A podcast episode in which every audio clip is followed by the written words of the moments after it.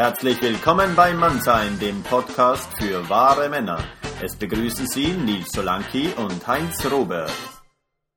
Welcome to episode number 27 of Mannsein. We're Skyping with John Dupuy today. He's located in Utah in the USA and he's a pioneer in the field of integral recovery, dealing with alcoholism and drug addiction, as well as other mental issues. He offers coachings and intensives, as well as training programs for other people who are interested in integral, integral recovery. Hi, John. Good morning. It's great to be here. Hi, John. Great to have you. Uh, John, can you say us? Uh, can you tell us something about how you started with the the treatment of addiction and de depression and and uh, why you you are doing this?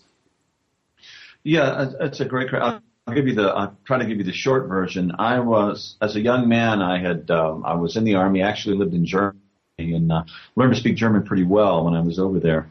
Uh, went to school for it also, and I came back. I went to college, and after after I finished at the university, I was just looking for a, a direction, something to give my life to, and uh, I was kind of led into the wilderness and into the the therapeutic wilderness industry that was kind of just getting rolling in the United States, where we would take young people out who were having problems uh, either with drugs or just fitting into society or school or whatever, and take them into the woods and, and live with them and, and work on their issues and just kind of grow up from boys into men. And uh, I was I became very excited about that. Then I went to uh, graduate school in the San Francisco Bay Area, studied to be a therapist, and when I finished my studies there, I moved to Utah because I was very attracted in my soul to to the wilderness and I knew I had some healing or something to find out there. So I began to go on Vision Quest, which is an ancient uh, Native American um, ritual where you go out and fast and pray and, and ask the, the Creator for a vision and purpose. And uh, after that, I was led into uh, again working in the wilderness with young people. And what we found, and this I, I started I started working in the wilderness again. Um, uh, the second time in Utah in 1994. And what we were finding is that about 80 to 90 percent of the young men and women who were showing up for these programs were there because of of alcoholism or uh, drugs and alcohol. Not all of them were addicts, but most of them were abusing it and was a major issue. And um, at that time, uh, basically all there was was the 12 steps and the 12 steps and which is is really good. It's a good thing. It's, it's saved millions of lives over you know the last 70 years, but uh, it misses a lot of people too. Uh, so it, it you know it, it, lots of people are left outside of the of the the circle of of, of what AA can do, and um, I became very concerned about this, and you know, one thing led to another. I worked on it, and I developed uh, my own wilderness program called Passages to Recovery, and later helped start another one called uh, Open Sky Wilderness, and was always pushing towards trying to find a better way to meet the needs uh, and treat the, the the students that were in my care and responsibility. And uh, I guess about let's see, about six years ago, I, w- I was pretty tired and frankly depressed uh, because I'd worked myself uh, into exhaustion. You know, th- this work is just so compelling and and and so dramatic at times and, and often tragic. Um, and I I came across a website which was called integralnaked.org, and it was featuring main, uh, a lot of people, but mainly Ken Wilber and his his integral map. And I had read Ken Wilber uh, in graduate school you know, 10 years before. And I really loved his work, and, but I wasn't familiar with the latest stuff that he was coming up with. And he, he had this thing called AQAL, which is a way of looking at things holistically, uh, any issue, whether it's a human being or a company or whatever. And I just read over this, this file, about 40 pages, if I remember right. And I just had this moment of, oh my God, this is, this is, uh, what we've been lacking, uh, in the, treatment of addiction, a way to look at it that includes everything that is essential. So I had a uh, uh, kind of a powerful um, intellectual awakening at that point, and I got sort of reading all of work and contacting folks and trying to find the people that were actually doing this thing that I was referring to as integral recovery.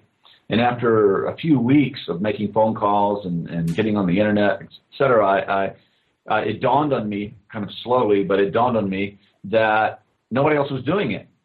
And it was like, oh my gosh, you know, is this something I'm supposed to do? And, and I guess the universe echoed back, yes. And at that point, I, I dedicated myself to to studying this uh, integral theory, reading Ken's books, and I began to develop um, uh, and practice what Ken was calling integral life practice, in which I've now uh, just called my version of integral recovery practice. And so the the the writing of the papers and uh, the writing the books and uh, talking to people, working with clients, and this has been going on for just about six years now, and it's been it's been quite a journey. Does does that answer uh, the question, Nils and Heinz? yeah, pretty close. Yeah. Definitely. How does the how does does alcohol really fit into recovery? How did you manage to apply it to? How did you start integral recovery in that sense? Yeah, well, well, just in the, you know, the, I mean, AQAL is is a, uh, uh, you know, it's it's all it's all quadrants, all lines, all levels, all states, and all types, and I could, you know, I mean, we can cover all of that in um, in, in the time that we have here, but just looking at the the first uh, the the first part of it is called the four quadrants, and basically the four quadrants are are four essential dimensions that are that are always present in every uh, in everything, in every person, every uh, occasion, every moment whatever we're looking at. And uh, one one of the ideas of, of integral uh, theory, and that came from Ken Ken Wilber, I believe, is that people are generally generally right in what they say is good, or what they affirm, or what they're trying to do. But where we we we run into problems are the the things that we neglect. So the the four quadrants are just if you imagine a cross on your, you know, on your computer screen, and you have a, a section that is the upper left, the upper right, the lower right, and lower left. Uh, you'll you'll have these these four portions, and the upper right, in in the, in terms of quadrants, represents the physical body. Okay, your your bones, your organs, your tissue, your brain, you know, neurochemistry, etc. The upper left quadrant represents the interiors, your thoughts, your feelings, your beliefs, uh, your experience of being alive from moment to moment. Uh, and the upper left is, is not something that's material, it's non-local.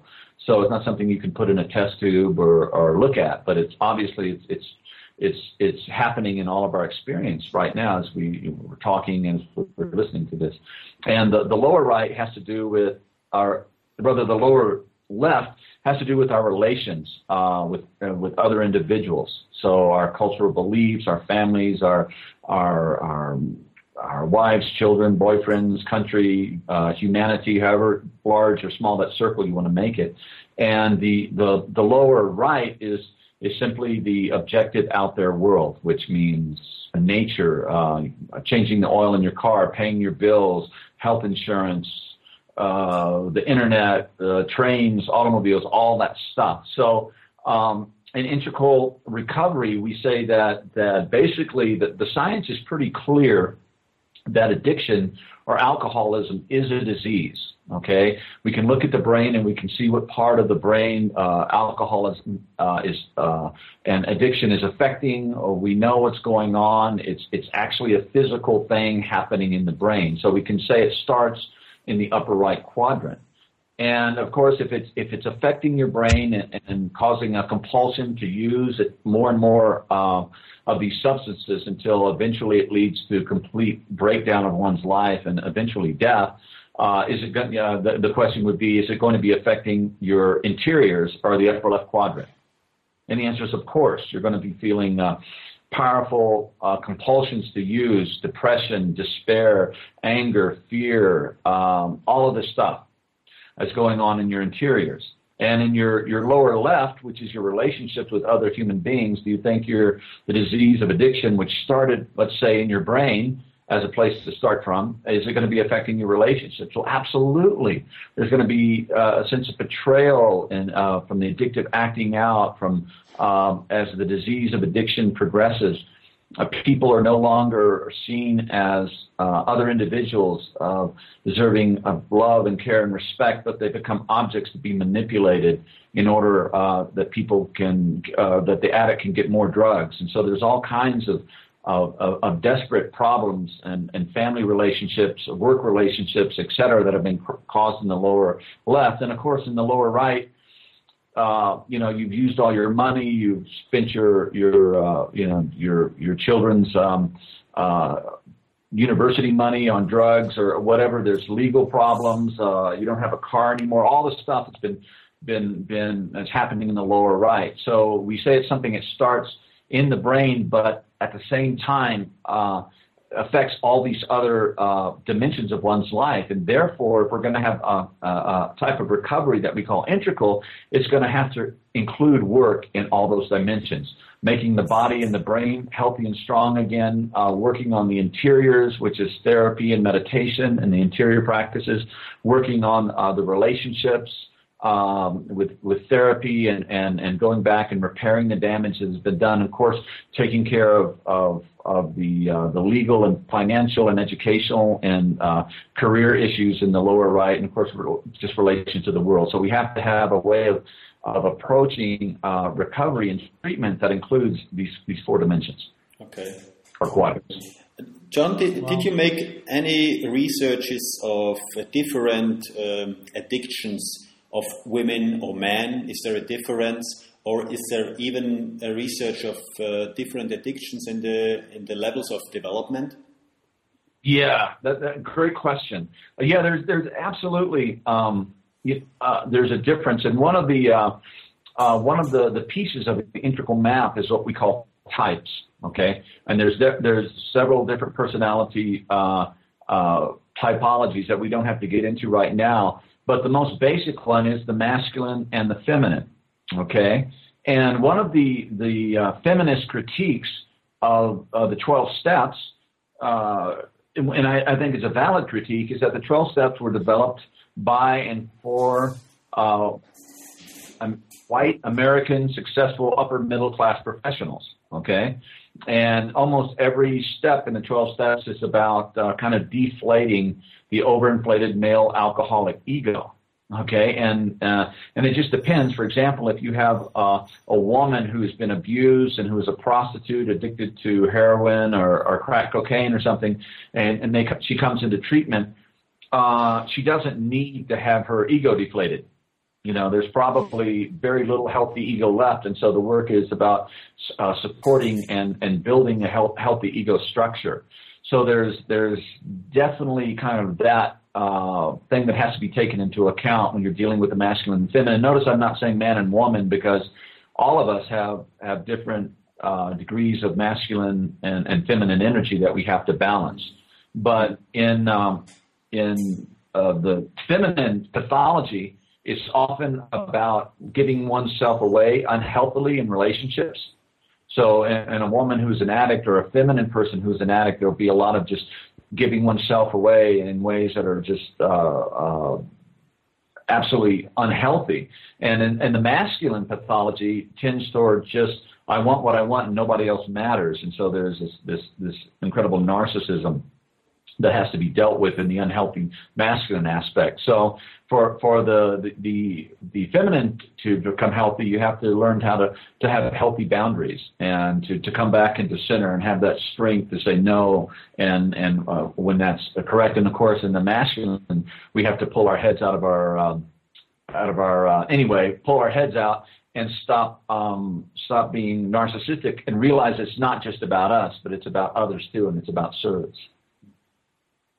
Oh, and uh, the, and the, the, second part of your question was about how we use um, uh, uh, developmental levels, mm-hmm. and uh, that's extremely, extremely amazing and very important. I, I think if, if integral uh, recovery did nothing but bring in developmental uh, stage development into into the treatment of addiction, it would be it would stand alone. It would be enough. So basically, uh, th- there's many many different types of, um, of developmental uh, maps that we use, spiral dynamics and Ken Wilber's and and Suzanne Greuter's and etc. But uh, the very basic one is is uh, egocentric, which is kind of the lowest one in this very kind of uh, elementary uh, uh, beginning level that I teach my students in the beginning. And the first level is egocentric, and of course, an egocentric person at the stage of development, all they care about is themselves. Okay. And in the, in the case of the addict who's been an addict or an alcoholic for a while, that is where a person ends up, where really nothing else matters, no other values, no other purpose, no other relationships matter besides getting and taking drugs. Okay.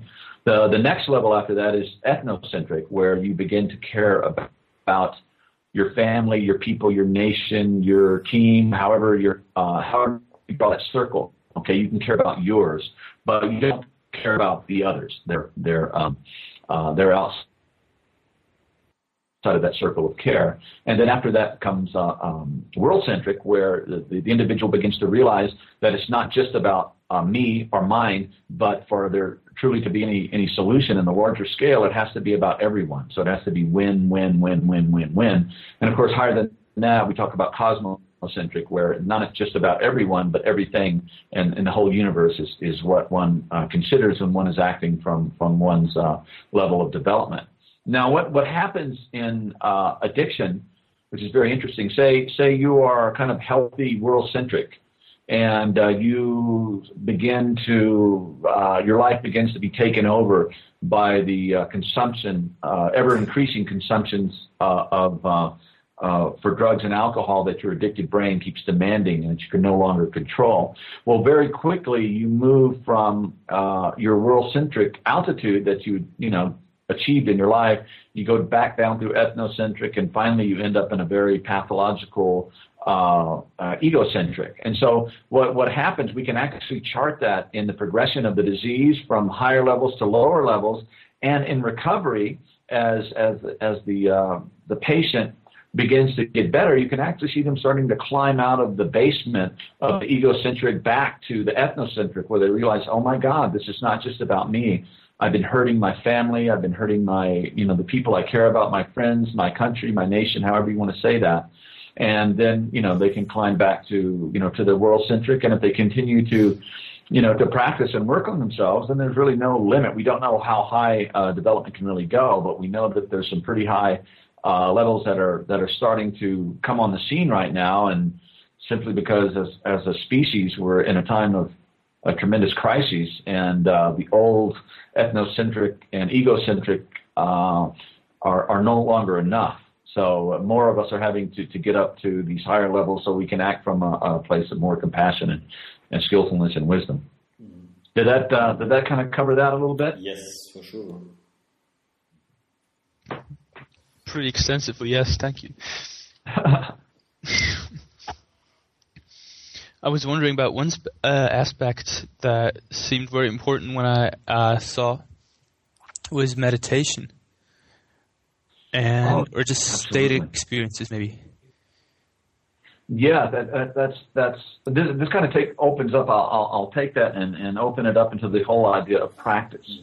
And when I when I uh, first started rereading uh, Ken Wilber and reading Ken's Ken Wilber's latest stuff and all the integral thinkers that were out there, uh, there was something that was beginning to emerge, which they called integral life practice. And basically, it came from the work of uh, of Murphy and Leonard uh, and Esalen on the California coast. And back in the day, they were, well, they still are. It's, it's a beautiful, beautiful um, uh, retreat or workshop place on the California coast below San Francisco. Absolutely gorgeous. It's, it's, it's a vision of heaven almost. But anyway, back, back in the late 50s and on to the present, they were, they were having workshops and conferences and, um, people were having amazing experiences. Uh, you know, they're on the coast with these these incredible teachers, and the lights would come on. They go, "Oh my God, I've got it," and it would be great. My life is different. Then they go back to the to the where they're living, their cities, their homes, and the lights would fade, and they'd be right back where they were. And they kind of even worse because they'd uh, sometimes because they'd had a, a vision of something more, but they weren't able to sustain that that particular state of consciousness. So so uh, Murphy and Leonard said, well, let's see if we can sustain this thing instead of just having, you know, like, oh, I, I remember taking mushrooms in Ibiza, you know, in 1975. It was so cool, and I think I saw God, but you know, ever since then I've been a jerk. You know, this temporary enlightenment experience. Let's see if we can sustain that. Sustain that. And so they developed this thing they called integral transformative practice that would work basically the body, uh, the intellect, the the heart, the emotions, um, um, and uh, the spiritual. and we'll just see what we can actually do if we if we have volunteers that'll work with us very closely and do these these very intense uh, exercises and practices over an extended period of time. Let's see what happens. Well, the, there was a book written called uh, The Life Were Given by, by George Leonard Michael Murphy. I recommend it. It's, it's a beautiful pioneering effort. And what they were finding was absolutely uh, astounding. I mean, the, the progress in sustaining growth from mere uh, state experiences like, oh, I, you know, I'm happy for a little while or blah, blah, to these stage developments, you know, moving from the egocentric to the ethno to the world-centric cosmo, et cetera, was, was remarkable. It was done very scientifically, and the, the, the findings were were were really off the charts. Well, Ken Wilber and his beautiful integral uh, genius grabbed onto it, and he called his version integral life practice. So I, I became very interested in that because I saw that as a vehicle to sustain uh, recovery over a lifetime. So one of the problems I was running into in treatment uh, of addicts and alcoholics, and which everyone runs into, is is you go to treatment and you get sober and you feel better and you start to do better, but you go back into uh, back to your home, back into the world, and that fades and you relapse and, and the, the disease continues to progress until you end up in prison or die or some other disaster. So how do we sustain that? Traditionally, the answer had always been, well, you leave treatment, you find an AA meeting or a 12 step meeting and you find a sponsor and you work the 12 steps. Well, that works, I don't know, maybe 10% of the time, as far as we can tell. So that's not enough. So I began to look at this and I began to practice very uh, um, dedicated to myself. Anytime I, by the way, anytime I, I recommend these things to other people, I, I'm always doing it uh, on, on myself first, and then I start working from there. So I became a dedicated practitioner uh, integral. I was I was working out, I was meditating, I was doing shadow work, uh, I was I was reading and uh, and trying to learn more about this, and it really uh, began to to make some extraordinary progress. And and um, at a certain point, I heard this was about five years ago. I was listening to an interview with uh, Ken Wilber and a gentleman called Bill Harris. They were talking about um, binaural brain entrainment meditation, or HoloSync was the brand. And they were talking about how uh, how that speeded up meditation and rebalanced brain chemistry and uh, helped with um, uh, trauma and PTSD and working through through uh, the wounds of the past, which is one of the which we knew in our recovery work was one of the uh, uh, the main problems why why recovery or sobriety wouldn't last because people were not able to go back and deal with these wounds from the past. And in fact, I think there's there's a studies that say that 60% of the women alcoholics in the United States were sexually abused as children. And uh, that probably goes, I don't know what, what the percentages would be for men, but it happens to men more than, than, than most people know from working with, you know, hundreds of, of, of students over the years. So I, I said, hmm, so this is a type of meditation that might speed up the, uh, the meditative process for my, my beloved addicts and because I was sometimes I'd have a very hard time, most of the time, having people sit for over 10 minutes. And, and you know, it wasn't meditating, you were kind of sitting there you know, for the most part. So, so I started experimenting with HoloSync and these other binaural products, and I, uh, I began to heal from my own. I, I had suffered from uh, depression very seriously for years, and my brother also had, had very deep depression. He ended up committing suicide. So that we're talking about very uh, deep, deep, deep depression. So I began to use this uh, type of meditation daily for a minimum hour a day, and I started seeing just extraordinary uh, breakthroughs and results in my students, uh, myself, and then later my students.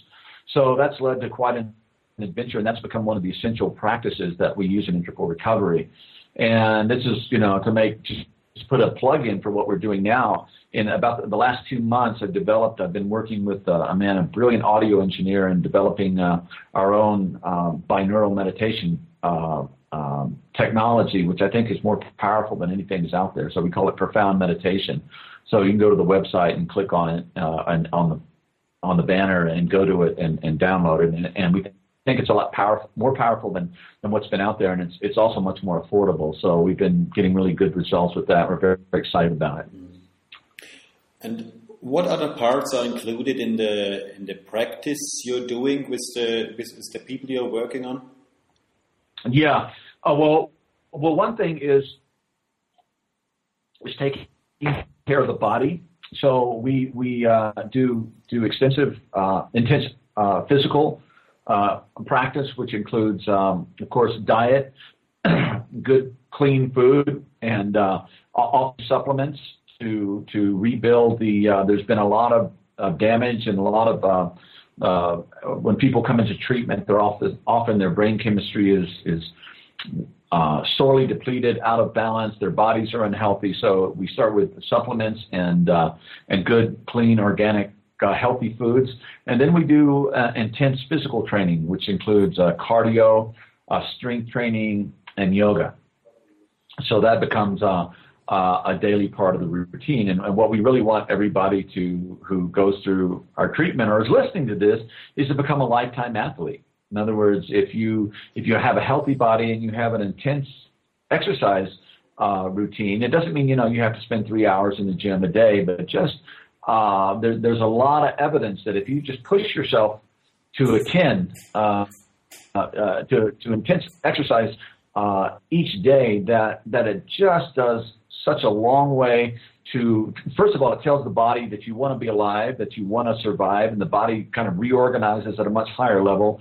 It definitely helps bal- uh, balancing uh, the brain uh, deals with depression helps with the cravings for drugs and um, uh, also increases the capacity to deal with stress Okay, so the little things that, uh, and also addicts, for example, even and depressives too, uh, neurologically, their their brains are much more excitable than say people who don't have this particular disorder. So something that might just be like, like, uh, you know, getting a flat tire on the autobahn or something would be very stressful for you know a person normal person, but you know you can deal with it. You change your tire, get help, whatever. For for the alcoholic or recovering addict, it might uh, be so overwhelming that they would uh, relapse and start using again. So the physical exercise makes one much more uh, strong and and capable of dealing with with life and uh, teaches. Uh, anyway, there's so so many um, benefits of it, but it definitely increases the healthy. Uh, neurochemicals such as uh, dopamine and serotonin, and decreases the ones such as cortisol, which are stress related and are, have been implicated in in, uh, in the relapse process. So anyway, yeah. So exercise uh, was was that the question? So and the other part, of course, is the daily meditational practice using uh, using this brain entrainment technology because it just gets you there, and, and people actually tend to be able to do it. Now, if I told everybody here you had to meditate an hour a day, you probably I mean maybe point zero zero zero one percent of people could actually pull it off because it's it's uncomfortable and and you know you don't want to sit there and you get bored and anxious and you, you get up and do something else. Well, with the type of meditation we're using, it, it takes you into very very deep meditational brainwave states that were only possible uh, prior to this to those who were really masters of meditation. In other words, people who have been practicing for for years, uh, 5, 10, 15 years, a monastic type of lifestyle and now with, with, with, we can actually, the first time you use it, it's like, oh my God, you're getting down into these deep, deep uh, meditational states, and you start doing that consistently, and and the uh, the results are really dramatic. People start feeling the differences right away, and um, they they tend to stick with it because it's like it, it just works so well, and it's it's it's inspiring because your brain starts functioning at a higher level. Um, there's an seems to be an increase in cognitive intelligence, and there's been there's been uh, research into this that's verified this. There's a capacity to to release and let go of traumas from the past. Uh, there's there's more creativity. There's just a deeper sense of spiritual connection, and so basically, what it looks like uh, when you're you know out there in the world, you just develop a you become a you work out, you become an athlete in your own life, and uh, you have a meditational practice at least an hour a day, and and in inside of that practice, of course, you do your own spiritual work, your own emotional work, and and whatever comes up in your meditation, and that's basically what it looks like hmm. uh, after after. Um, you know, you get through treatment, which is kind of an intense boot camp. But once you you get through the the first kind of intense work, it's just a practice that we find is quite sustainable that you can do for the rest of your life. So you'll be functioning at a much higher level for you know the years that you have. Uh, you're doing in your house in Utah. You're doing intensive uh, courses or intensive treatments for I think about a month or so. Uh, yeah, we've been well. Um, yeah, we have we have a big house here in in South Central Utah. It's in the middle of nowhere. Um, uh, it's it's a, it's a wilderness area. It's very very beautiful. We have a a, um, a county we live in that has 2,500 uh, square miles of mountains and, and deserts and canyons, red rock, etc. And we have about 2,000 people that live here. So it's really really a beautiful place to uh, to come and do this kind of work. And so depending on the severity of um, of the addiction, and now, you know, addiction is, is, is a progressive disease, so at different stages. But if people are, are, um, are very, very severely addicted, uh, they can stay here up to three months and two months or one month, however that's needed. Or sometimes people just want to come here who are already in recovery or have been just wanting to get their lives a little more in order and, and, and functioning at a higher level, and they can stay here, you know, work with me for for a week, a few days, and just get the practices and the basic theoretical structure, and then they can go back. And of course, if they want, we can we can maintain a coaching relationship using Skype. Uh, um, you know, wherever people are in the world. And for these uh, intensives, are there coming more men or more women, or is it equal? It's about it's about equal, yeah. about 50 50 mm-hmm. say, yeah. So there's no uh,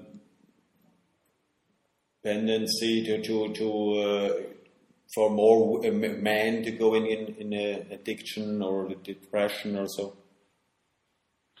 Um, you know, usually, usually in, uh, for example, in our wilderness programs, um, there are, you know, we have different groups of students out, and and and decided, you know, a long time ago that it was better to have all women's groups and then all men's groups.